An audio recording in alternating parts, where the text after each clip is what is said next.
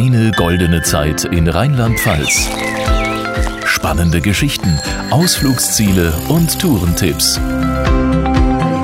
Pia Hoffmann hier. Herzlich willkommen zu einer neuen Folge des Rheinland-Pfalz-Podcasts. Romantische Flussläufe, Uferwanderungen, Radfahren am Wasser entlang, Flusslandschaften haben einen ganz besonderen Reiz. Und deshalb möchte ich Sie jetzt mitnehmen auf eine Reise entlang der A von der Quelle bis zur Mündung. Die Ahr entspringt in Blankenheim in der Eifel. Nur wenige Kilometer von der Quelle entfernt liegt der kleine Ort Misch.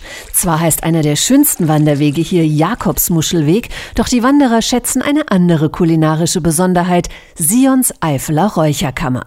Noch kommt der Lachs, der hier geräuchert wird, aus Norwegen, doch irgendwann hoffen Dörtes Sion und ihre Familie, die Fische in der Ahr zu fangen. Es wird daran gearbeitet, die AGA ist da sehr involviert, auch hier Smolz einzusetzen. 2000 2009 hatten wir hier oben den letzten Besatz.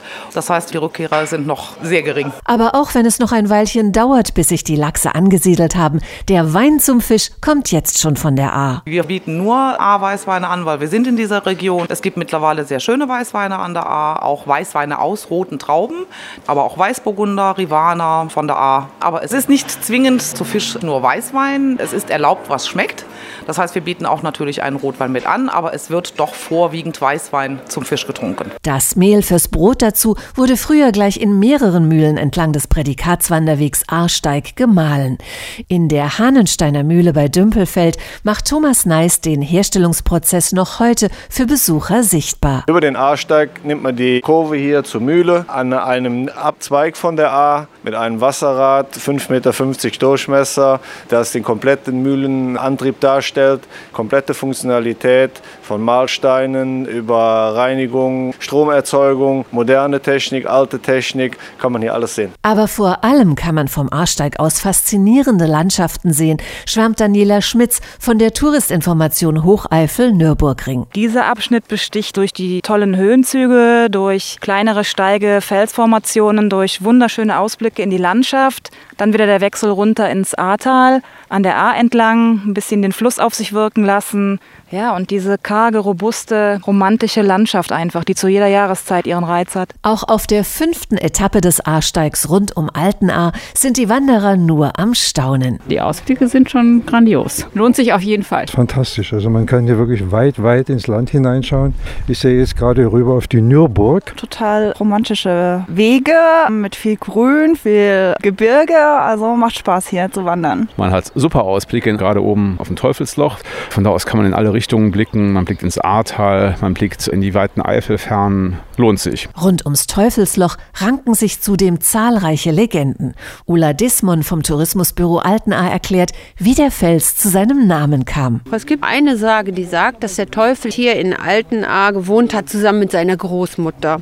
Sie waren in dem Wäldchen hier am Teufelsloch und wollten sich ein Feuerchen machen und sind während dieser Arbeiten in Streit geraten. Dann hat der Teufel sich seine Großmutter geschnappt und hat sie von sich weggeschleudert. Die Frau ist durch den Felsen geflogen und hat dabei dieses riesige Loch in den Felsen gerissen. Gegenüber, auf einem Felsvorsprung des Saffenbergs bei Maischuss, mussten unterdessen im 11. Jahrhundert Steinbrocken mühsam aus dem Fels geschlagen werden zum Bau der Saffenburg.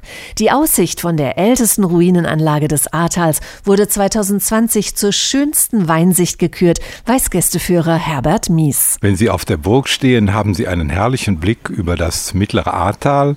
Das Saffenburger Ländchen erstreckt sich von Lach über Maischers, die Nachbargemeinden Rech und Dernau hinaus und das Kloster Marienthal, auch eine sehr schöne Anlaufstelle, die einen schönen Klostergarten beherbergt, wo man auch als Radfahrer köstlichen Wein, guten Kuchen und andere Leckereien essen kann. Auch für Familien mit Kindern ist der A-Radweg geeignet, denn Radfahrer haben es hier ganz leicht, verrät der ehemalige Geschäftsführer des Ahrtal-Tourismus Tourismus Andreas Wittpohl. Wenn ich A abwärts radel, dann habe ich sogar gute Strecke vor mir und kann auch rollen lassen, weil die A der am stärksten fließende Nebenfluss des Rheins ist. Das heißt, die Neigung in Richtung Rhein, die ist mehr da als an der Mosel oder an ähnlichen Zuflüssen des Rheins. Mit dem Rad, mit der Bahn oder zu Fuß, das Ahrtal lässt sich auf vielerlei Weise erkunden, so Gästeführer Herbert Mies. Wir haben das Ahrtal sehr gut erschlossen über einen Radweg und Sie haben immer wieder die Möglichkeit, unterwegs ist, um mit der Bahn zu fahren. Dann haben wir den Rotweinwanderweg, ein Premium-Wanderweg, der über alte Wirtschaftswege geführt wird. Und es gibt unseren A-Steig.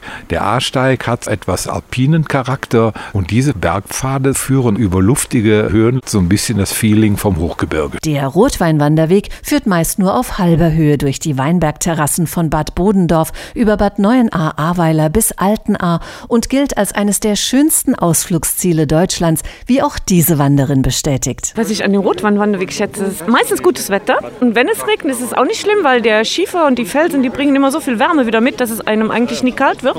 Es ist einfach ein schönes Feeling, hier drüber zu gehen. Und da gehen wir schon mal vorher in Weinlokale, dass wir da was trinken oder unterwegs. Es gibt auch viele Stände hier, wo man anhalten kann. Saisonbedingt können Wanderer den Winzern bei der Arbeit zusehen, wie auch auf den fünf Traubenpfaden bei Ahrweiler Bad Neuenahr. Wanderführer Hans Arendt verrät seinen Lieblingsweg. Das ist der Traubenpfad 2, der nennt sich unter dem Birnenbaum.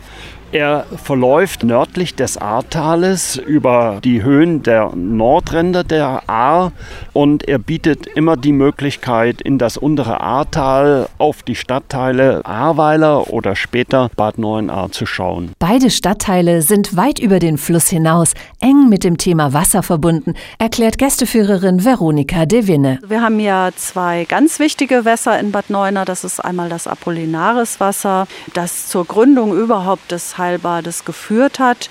Und dann das Heilwasser von Bad Neuenahr, das auch sehr wohlschmeckend ist und auch sehr heilsam ist. Bis zu 10 Meter hoch schießt das Heilwasser mit einer Temperatur von 36 Grad aus dem großen Sprudel im Kurpark von Bad Neuenahr.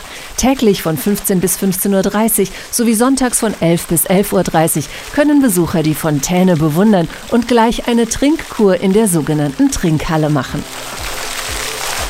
Unterdessen plätschert die Ahr unablässig weiter, übersinnt sich zum naturgeschützten Mündungsgebiet, wo sie, umgeben von seltenen Pflanzen und Vögeln, nach 89 spannenden Kilometern in den Rhein fließt.